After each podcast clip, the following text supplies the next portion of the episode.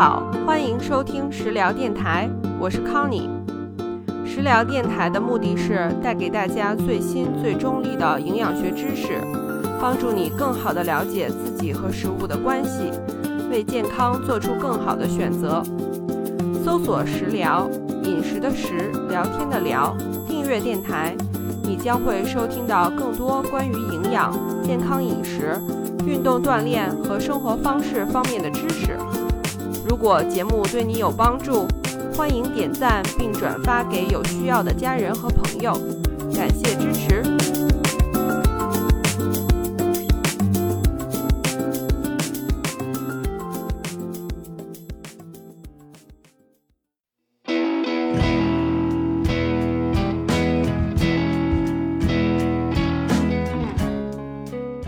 亲爱的小伙伴们，大家好，欢迎回到食疗电台。本期我们来聊一聊代糖，也就是甜味剂。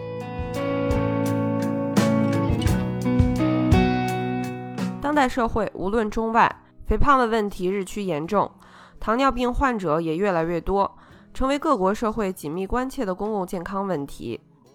糖的过量摄入被认为是引发肥胖和糖尿病的重要原因之一。从上个世纪六七十年代以来，各种代糖产品的研发和使用。成为食品工业和公共健康关心的重点。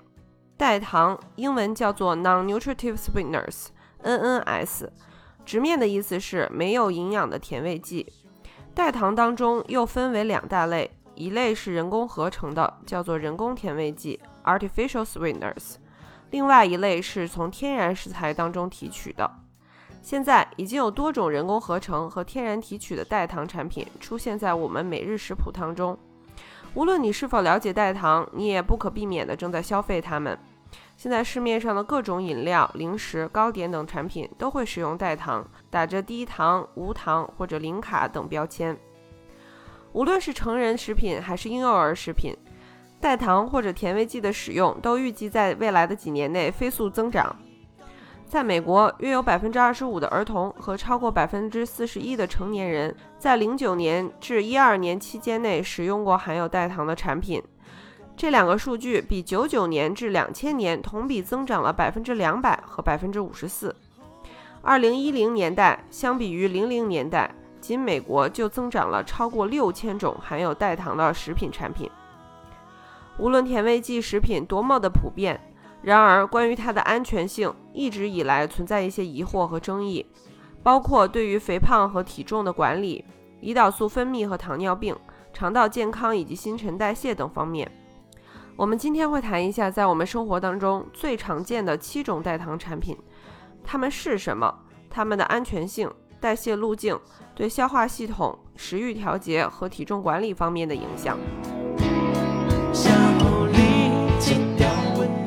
种代糖是阿斯巴甜，阿斯巴甜是一种无味的白色粉末，热量非常低，甜度约是蔗糖的两百倍。它于1965年由 James Schlatter 发明，现在是使用最广泛的人工甜味剂。自1981年被美国食品药品管理局 FDA 批准将其使用于食品产品以来，阿斯巴甜的安全性一直备存争议。对一些敏感体质的人来说，可能引起的副作用包括头疼、眩晕、恶心、肠胃不适、过敏，甚至情绪波动。现在还没有长期跟踪的科学研究证明阿斯巴甜的使用对人体有害。欧洲食品安全局在2013年重新评估中得出结论：阿斯巴甜及其分解产物在目前的暴露水平下对人体摄入是安全的。第二种代糖是糖精，糖精于1879年被发现，是世界上第一种被广泛商业应用的人工甜味剂。糖精是白色的晶体，甜度约为蔗糖的300到400倍，不含任何碳水化合物及热量。但是糖精会有一种令人不愉快的发苦的回味。多年来，糖精的安全性也不断的受到质疑。在70年代，有几项研究发现。让大鼠高剂量的摄入糖精会引发膀胱癌，因此美国政府将其列为潜在致癌物而被禁用。但是随后的科学研究却发现，大鼠膀胱癌的实验条件并不会在人类身上引发癌症，所以糖精致癌的结论又被推翻了。二零零零年，美国 FDA 将糖精从潜在致癌物名单当中移除，并认为糖精的使用是安全的。第三种人工甜味剂是三氯蔗糖。三氯蔗糖在所有人工甜味剂当中是很特殊的，是因为它是从真正的蔗糖当中制成的，在加工过程中将蔗糖的化学结构进行了调整，就得到了甜味超过蔗糖六百倍，而且几乎没有任何热量的三氯蔗糖。但是三氯蔗糖也有苦味的回味。包括美国 FDA 和欧盟食品安全协会在内的世界大多数国家和机构认为，三氯蔗糖在现有工业产品的剂量使用水平上对人体无害。第四种人工甜味剂叫做安赛蜜，有的时候也被称为甜蜜素。安赛蜜于1967年被首次合成，它的化学结构与糖精类似。甜度约为蔗糖的两百倍，也和糖精三氯蔗糖一样有苦味，常与其他的代糖混用，以达到更好的口感。安赛蜜被广泛应用于各种饮料、甜品和加工食品当中。目前，世界各国也普遍认为安赛蜜是可以被安全使用的。第五种代糖是木糖醇。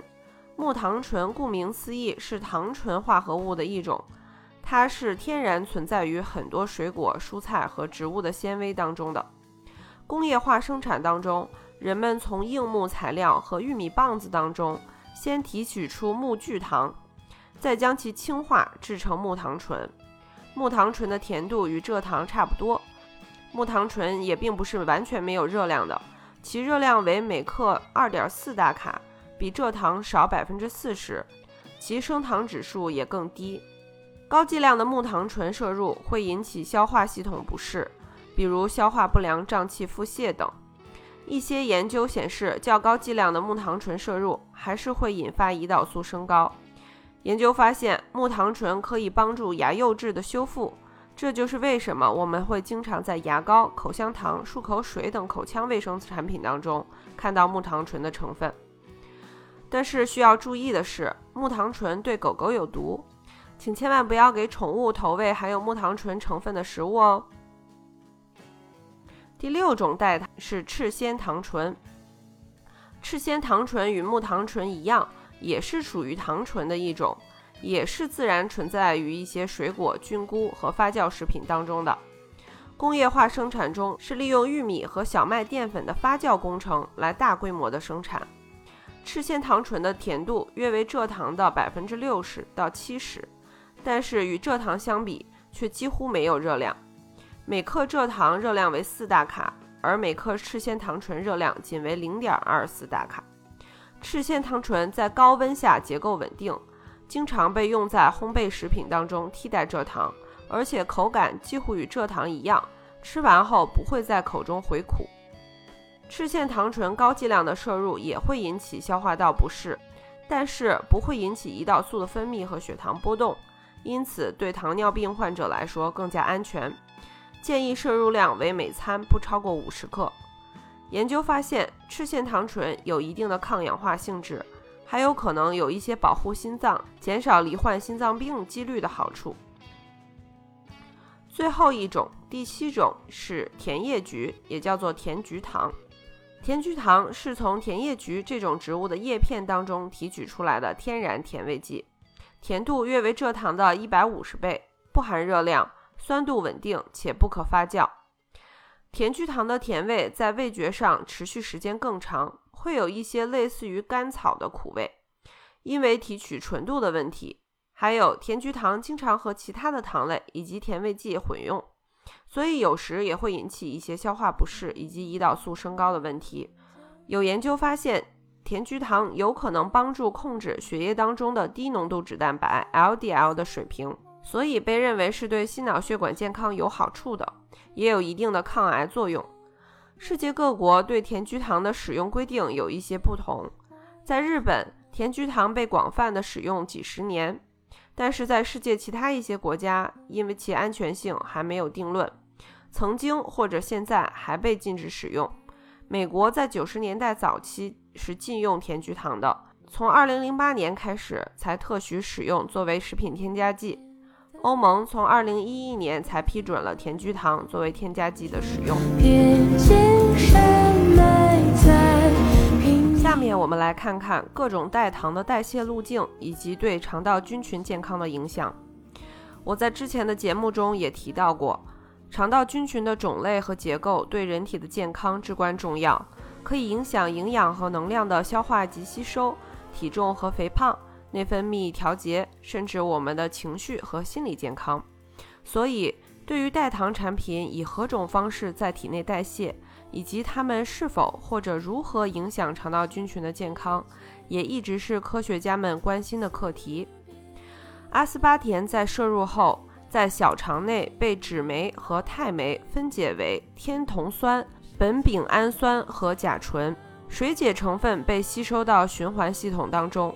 并经过它们的正常代谢途径代谢，甲醇在肝脏中代谢，而天酮酸和苯丙氨酸进入自由氨基酸池，然后被周围组织吸收，用于蛋白质的合成和代谢。阿斯巴甜不会在体内聚集，因为它会被迅速消化。阿斯巴甜及其成分都不会到达结肠，因此阿斯巴甜不能影响肠道菌群的组成。糖精无法被人体分解代谢，摄入后，百分之八十五到百分之九十五的糖精都会通过与血浆蛋白结合分布到血液当中，随后通过尿液排出。剩余的百分之五到百分之十五会通过肠胃道从粪便当中完整的排出。所以，这非常小的一部分糖精是有可能会影响到肠道菌群的构成的。但是具体的影响现在还没有定论。大多数的三氯蔗糖会完全的经过肠胃道，通过粪便排出体外，只有少量约百分之十一到二十七会被吸收，并通过肾脏通过尿液排出体外。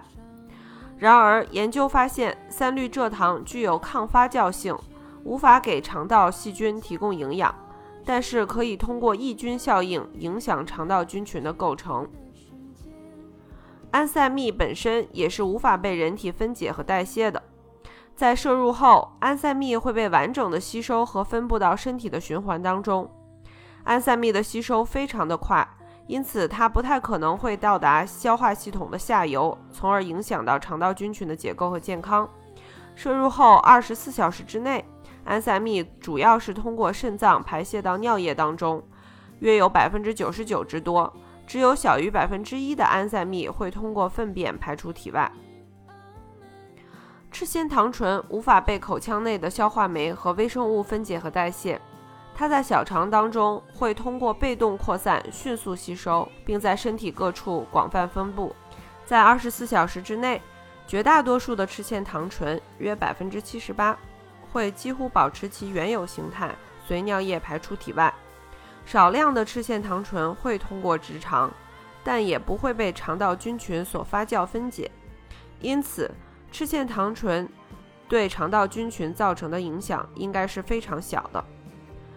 木糖醇的分子式比赤藓糖醇要大，所以它在小肠内的吸收和扩散率要低于百分之五十，少部分是随尿液排出。木糖醇在体内的代谢时间也长。科学家们认为，剩下的百分之五十会通过下肠胃道被结肠微生物分解并发酵。木糖醇被认为是一种益生菌，因为它有促进益生菌的繁殖和代谢活性，以及短链脂肪酸的生成。所以理论上来说，木糖醇是对肠道菌群有益的。最后，甜菊糖无法被上消化系统当中的消化酶和胃酸等氢化分解。但是会被直肠当中的菌群，主要是拟杆菌分解，因此甜菊糖会直接与肠道菌群作用，并对其产生影响。甜菊糖会分解产生葡萄糖，这部分葡萄糖也会被肠道菌群吸收代谢，并转化为二氧化碳和水排出体外。下面我们来看看。代糖对胰岛素分泌、胰岛素抵抗以及血糖稳定方面的影响。关于代糖是否会引起胰岛素分泌、胰岛素抵抗，从而引发血糖的波动，一直都是糖尿病人们关切的话题。传统理论认为，只要是有甜味的物质进入口中，和口腔中的甜味味蕾结合，就会触发胰岛素的分泌。因为尽管代糖几乎不含碳水和热量，但是口腔中的味觉接收器还是会向大脑发送信号，刺激胰岛素的分泌，从而引发血糖的波动，有可能进一步引发胰岛素的抵抗。其实，代糖与味蕾结合的方式并不同于真正的糖，大多数的代糖会被迅速吸收，并通过尿液排出体外。无法到达下消化道，无法引发肠降血糖素的分泌，也就无法刺激胰腺中的贝塔细胞分泌胰岛素。现有的科学研究对于代糖是否会增加糖尿病的风险，还是存在一定的争议。科学家 Daher 等人在随机对照实验和前瞻性列队研究中，没有发现代糖会在健康的人群中增加罹患糖尿病的风险。另外一些干预实验也声称。无论是在健康人群还是在糖尿病人群中，代糖中与味蕾结合的甜味不会被身体识别为糖分，不会引起或者仅会极其微弱地引起胰岛素的分泌。但是，学界也有个别的研究提出了完全相反的结论，认为代糖与糖尿病发率有正相关的关系。这些个个别的研究数据讨论存在一定的疑问，因此。以现有的经同行评议后的可靠研究结果来讲，代糖在胰岛素反应方面是安全的。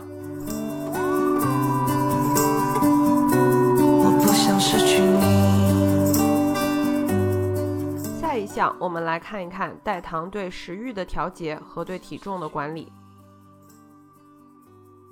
影响体重和肥胖的决定性因素还是能量平衡的原则。能量摄入与支出的总关系，但是这是个非常复杂的过程，绝不仅仅是计算卡路里加减法那么简单。影响人们能量摄入的很重要一方面就是食物奖励机制，认为即使代糖不含热量，不引发胰岛素分泌，但是甜味本身就会让人很渴望吃更多的食物，很有可能从后续的饮食当中摄入更多的热量。现在。科学界还无法证实代糖在人们的饮食心理和行为上有什么作用。由于代糖与味蕾结合的方式不同于真正的糖，代谢路径也大相径庭，因此相比于真糖，代糖引发的食物奖励机制会小很多。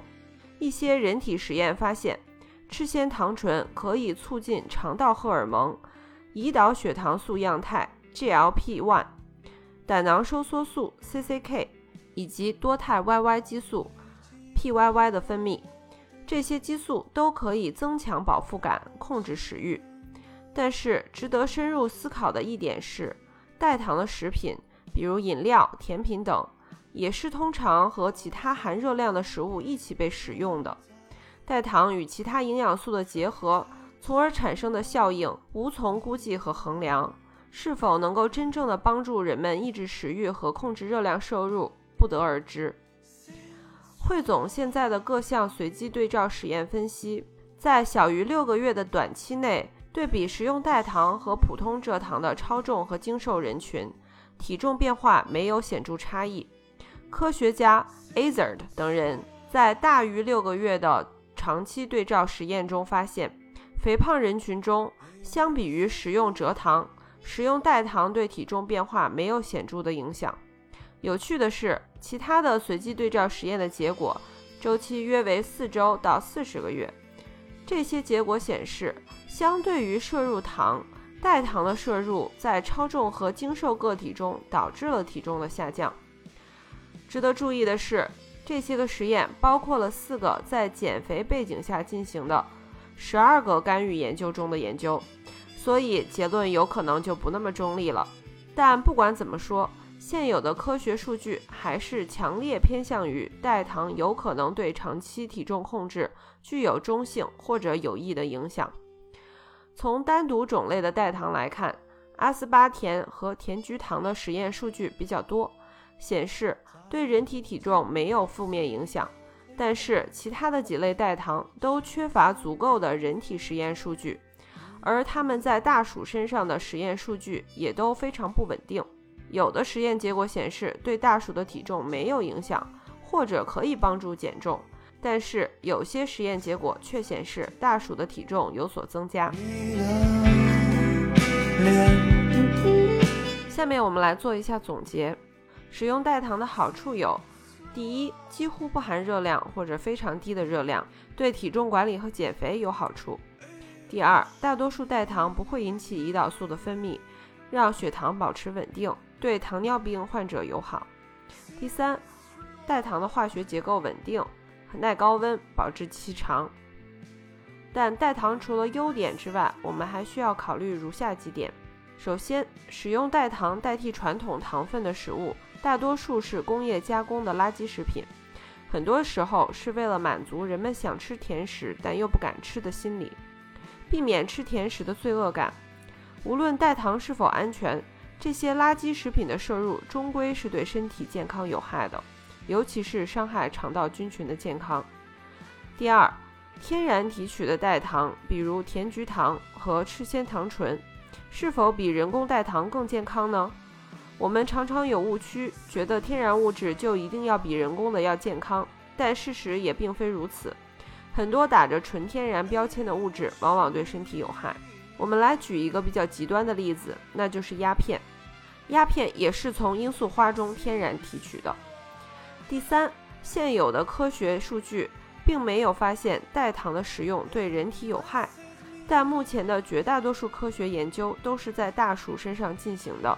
人类实验，尤其是长期的跟踪研究，寥寥无几。人类和鼠类的代谢机制以及肠道菌群的构成存在巨大的差异，其安全性结论究竟能否完全在人体身上适用呢？最后，是否使用和食用多少代糖比较合适，现在还没有一个定论。重要的是要适量，并且保证主体饮食结构的平衡和健康。重点不是你吃了多少糖，而是你整体食物的热量以及质量。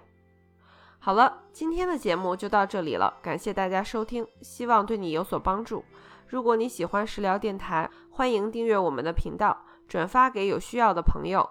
感谢支持，下期见。